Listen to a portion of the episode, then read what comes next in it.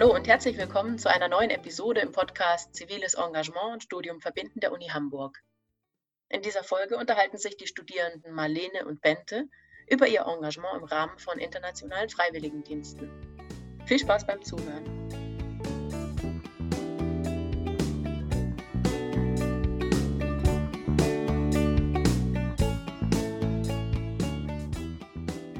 Hallo zusammen, wir sind Marlene und Bente. Im Rahmen eines Seminars an der Uni Hamburg zum Thema ziviles Engagement wollten wir uns näher mit freiwilliger Arbeit im Ausland beschäftigen.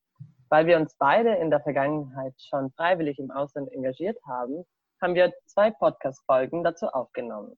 In dieser Folge reden wir über meine freiwillige Arbeit in Indien und ich habe dort gemeinsam mit Menschen mit Behinderung zwei Wochen auf einem Feld gearbeitet. Ich bin Marlene Schneider 28 Jahre alt und studiere Soziologie und Ethnologie im Bachelor. Ich bin Bente Eulmann, 27 Jahre alt und studiere Erziehungswissenschaften und afrikanische Sprachwissenschaften im Bachelor und interviewe Marlene jetzt zu ihrer Zeit in Indien. Dazu noch ein kurzer Hinweis, und zwar die Folge wurde unter Corona-Bedingungen aufgenommen. Das heißt, wir haben uns online getroffen und saßen beide jeweils draußen im Garten. Deshalb kann es sein, dass ihr den ein oder anderen Vogel im Hintergrund zwitschern hört.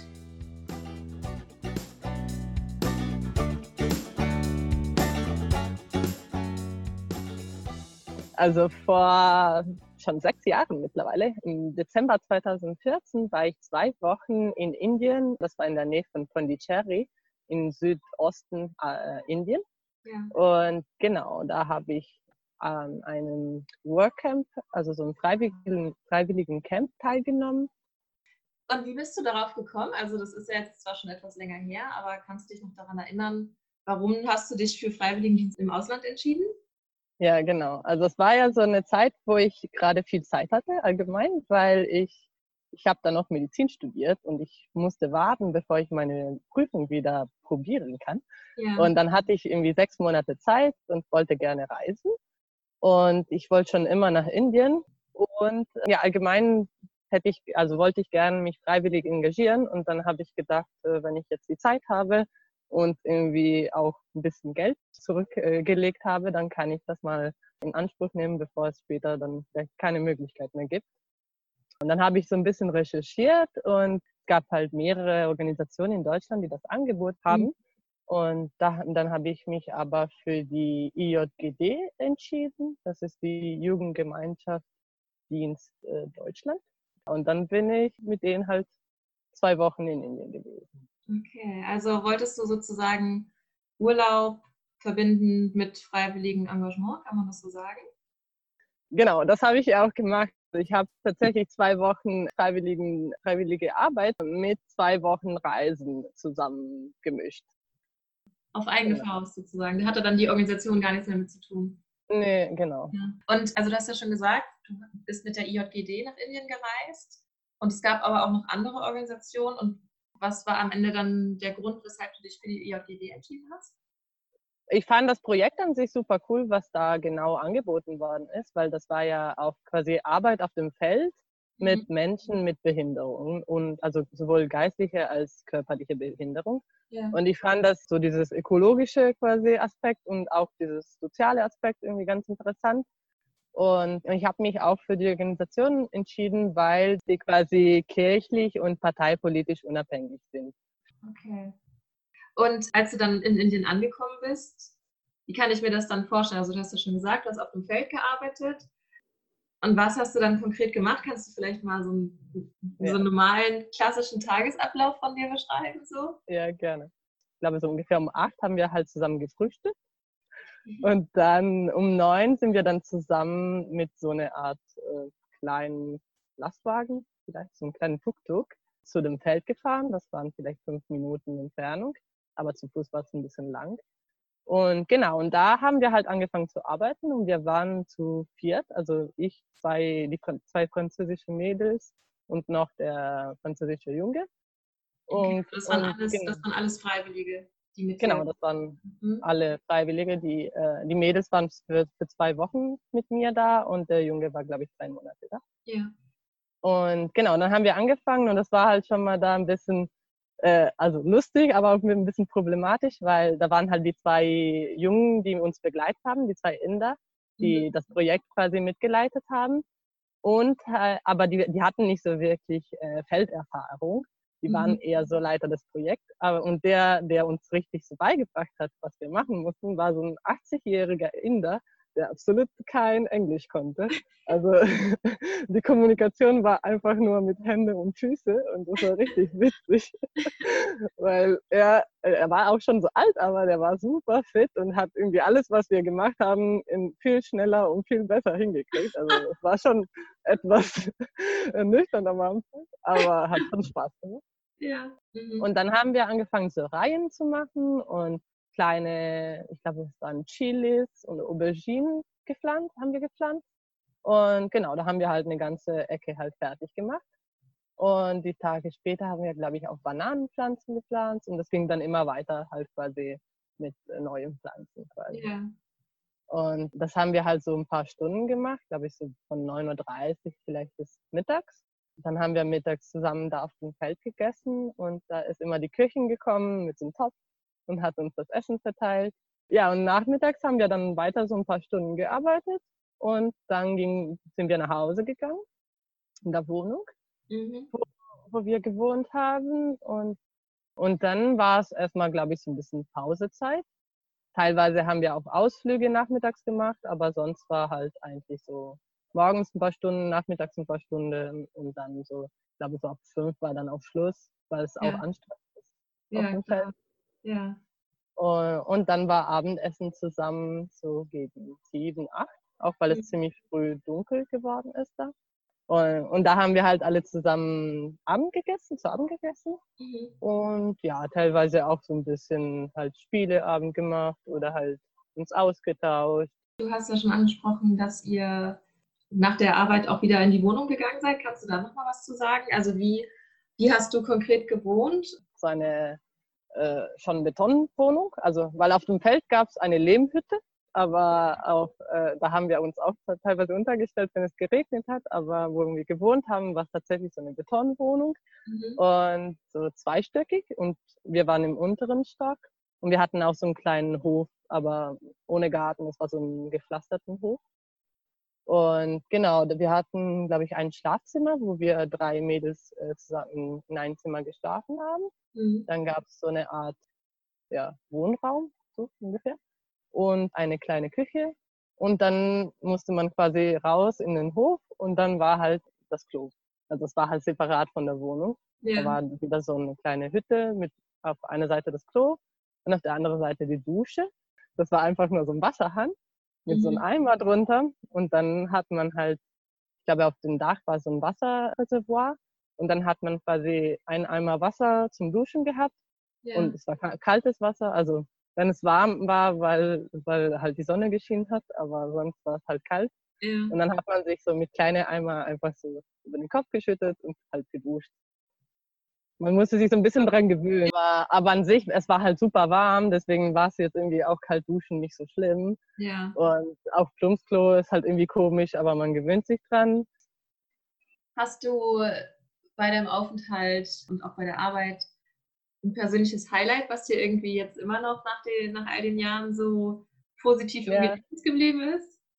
Ja, schon also das, ich glaube, so ein Satz von einem von meinen indischen Leiter da, der mit uns halt auf dem Feld war, weiß, das war halt schon ziemlich anstrengend und wir waren es auch nicht gewöhnt, einfach so körperlich, so, so viel körperlich zu arbeiten. Aber ich weiß noch, der meinte so ganz am Anfang, ja, Marlene, du wirst schon sehen, am Anfang ist es schwer, aber du wirst schon sehen, dass später, dass es eine ganz große Belohnung gibt durch diese Zufriedenheit, dass du irgendwas halt äh, gepflanzt hast, was mhm. andere essen, essen können. Mhm. Und das hat man halt in zwei Wochen so ein bisschen gesehen, aber schon, dass halt am ersten Tag haben wir halt gepflanzt und am letzten Tag waren die Pflanzen halt schon ein Stückchen größer. Ja. Und also diese ganz einfache, einfache Zufriedenheit, dass man irgendwas halt gepflanzt hat, was halt später wächst und dann auch jemand halt irgendwie beglücken kann. War halt schon so ein kleiner Highlight. Und auf jeden Fall diese nonverbale Kommunikation mit einem älteren Lehrer quasi, der uns beigebracht hat, wie man halt die Erde mhm. verarbeitet. Das mhm. war super. Das fand ich richtig cool. Ja, und allgemein halt, glaube ich, so ein bisschen die Freundschaften, die da entstanden sind. also zwischen den Volunteers, aber auch mit dem Personal. Ich weiß noch, mit der Küche haben wir auch ganz viel gechillt. Also so wie eine kleine Familie irgendwie für zwei Wochen. Gibt es da bei der ganzen Sache auch irgendwas, was dir nicht so gut gefallen hat oder was du, was du kritisch sehen würdest? So wirklich, so, so ganz schlechte Sachen würde ich nicht sagen. Also mir ja. hat eigentlich der Aufenthalt eigentlich super gefallen. Natürlich gab es halt ja, Sachen, wo man sich daran gewöhnen musste, aber das fand ich jetzt auch nicht so als negativ. Mhm. Vielleicht also ganz banal einfach so ein bisschen Zwischenmenschliches. Also teilweise habe ich vielleicht mit meinem mit meiner äh, Mitbewohnerin quasi, also die Volunteers, die mit mir gewohnt haben, teilweise ein bisschen Zoff gehabt, weil wir halt einfach so ein bisschen unterschiedlich gepolt waren. Ja. Aber jetzt irgendwie ganz normal, wie man irgendwie, wenn man mit jemandem zusammen wohnt, dann hat man immer mal genau. so ein genau. bisschen. Ja, klar, das ist was ganz Natürliches. Genau, also nicht unbedingt Negatives. Genau. Ja. Nicht, also nichts auf jeden Fall, das wir nicht klären konnten. Ja, ja, okay. Das kann man ja dann auch wiederum als Chance sehen, dass man irgendwie Konflikte lernt, ja. äh, ne, besser zu klären oder sie ja. anzusprechen. Das war auf jeden Fall auch so eine, so eine Art, irgendwie auch zu lernen, wie man mit fremden Menschen für eine kurze Zeit wohnt, weil ich war auch gewohnt, irgendwie mit meiner Familie zu wohnen oder mit meinen Mitbewohnern, die, die habe ich aber länger gekannt und so. Ja. Und da war es halt schon irgendwie, du, du, musst halt in ein Zimmer für zwei Wochen mit einem Menschen, den du nicht vorher gesehen hast, irgendwie wohnen. Und das kann halt natürlich zu ein paar Unterschiede bringen und sowas halt. Ja, okay. Ja, und also wenn ich mir das alles jetzt so anhöre und ne, auch ganz begeistert davon bin und so weiter, was muss ich denn tun, wenn ich jetzt auch Lust auf freiwillige Arbeit im Ausland habe? Also auf jeden Fall würde ich empfehlen, ein Projekt auszusuchen, was einem Spaß macht, weil das muss auf jeden Fall irgendwas, was halt, muss ein bisschen Motivation dahinter stecken ja. und auch ein Projekt auszuwählen, der zu einem passt. Das ist irgendwie auch das, also das Wichtigste vielleicht. Dann vielleicht sich ein bisschen über die Organisation informieren, weil da gibt es auch viele unterschiedliche, die vielleicht auch ganz gut zu einem passen, aber nicht zum an, zu einem anderen. Und auch ein bisschen vielleicht, das, also übers Land ein paar Info haben, also vielleicht einfach, welche Bräuche da es da gibt, welche Religionen. Ich glaube auch das Thema Sprache ist vielleicht nochmal ganz wichtig, ne? Also dass du dir auch ja. bewusst bist, was für Sprachen in deinem Zielland gesprochen werden und ob du dich auch bereit fühlst, dich dann da auch ja, aus, auszudrücken sozusagen. Genau, ja, das auf jeden Fall. Allgemein muss man sich so ein bisschen vorbereiten, dass man halt nicht perfekt reden muss. Also, ja. dass man einfach so ein bisschen improvisieren muss. Und letztlich, also so sind zumindest meine Erfahrungen gewesen, letztlich ist es ja auch so, dass du durch deinen Aufenthalt im, im Ausland halt auch nochmal deine Sprache viel mehr verbesserst. Ne? Auf jeden Fall. Dadurch, dass du da einfach ins kalte Wasser geschmissen wirst und ja. dich dann eben mit gebrochenem Englisch und Händen und Füßen äh, ausdrücken ja. muss, dass das dann irgendwie aber auch funktioniert irgendwann. Ja, ja, auf jeden Fall. Ich, vielleicht noch eine Sache. Ja. Genau, ein bisschen sich informieren über Impfungen und halt das ganze medizinische rund und drum, was das, also in der Vorbereitung, weil für Indien musste ich tatsächlich vier, fünf Impfungen machen und das muss man halt rechtzeitig machen, weil das dauert halt schon ein paar Monate, bis du alle Impfungen kriegst. Mhm in einige Regionen sind einige wichtig, da muss man sich halt immer von einem Reisemediziner beraten lassen. Ja. Und das erfordert meistens auch jeder Organisation eigentlich. Ja. Dass du dich erstmal beraten lässt und guckst, was du alles brauchst, dass du ein paar so Notmedikamente dabei hast und so, so ein paar Sachen, die du da vielleicht nicht findest. Also ja. das ist irgendwie ganz wichtig. Ja. Ja, ich komme jetzt auch schon zu meiner letzten Frage. Es ist alles schon mal super spannend gewesen, was du erzählt hast. Und wenn das jetzt jemand hört, der sich noch weiter informieren möchte, was, was kannst du denn der Person noch mit auf den Weg geben? Wo, kann, wo finde ich weitere Informationen? Ähm, also Genau, ja, über meine, über meine Organisation habe ich ja nachgeguckt. Es gibt auf jeden Fall eine Website von der JGD. Es gibt eine Website von der FSL, das ist quasi die lokale indische Organisation. Ja. Ich weiß, dass leider mein Projekt jetzt nicht mehr über die JGD und die FSL läuft, leider. Ich weiß nicht ja. warum, aber sie bieten andere ähnliche äh, Workshops in, äh, in Indien. Und, und dann gibt es auch die, die konkret, also die, die Website von Srishti Village, das ist quasi die, das Projekt genau, wo ich gearbeitet habe. Okay, was und, jetzt über eine andere Organisation läuft. Genau, also ich weiß halt nicht, mit, mit wem sie jetzt kooperieren, aber alle drei, also die JGD, die FSL und die Friste Village haben eine Website und auch auf Facebook sind die alle drei. Mhm. Ich weiß nicht, ob auch andere Social Media, aber auf Facebook auf jeden Fall. Okay. Ja, ja, super. Ganz lieben Dank für deine Zeit. Danke. Ähm, wie gesagt, es war sehr spannend, was du alles erzählt hast. Und ich kann mir vorstellen, dass sich da einige auch von inspirieren lassen jetzt. Ja, würde mich freuen. Vielen Dank. Danke.